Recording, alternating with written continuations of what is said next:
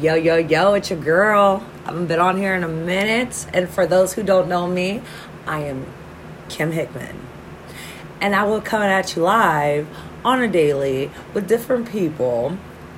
And we're just going to be talking about life, love, losses, what shitty world we live in, and what we hope to come within the years. So I want y'all to stay tuned. Um, this is just my little rough draft thing, getting getting back into the swing of things. Uh, I gotta get myself together for my job, but I will be back on with people from my job, and you guys can ask us questions. You guys can fucking comment. Um, I will be making a whole new little Facebook thing just for this. I have one for my blog, but I'm gonna make one just for this. So make sure y'all stay tuned. I will have all the info for you guys. Let's get this shit popping. Deuces.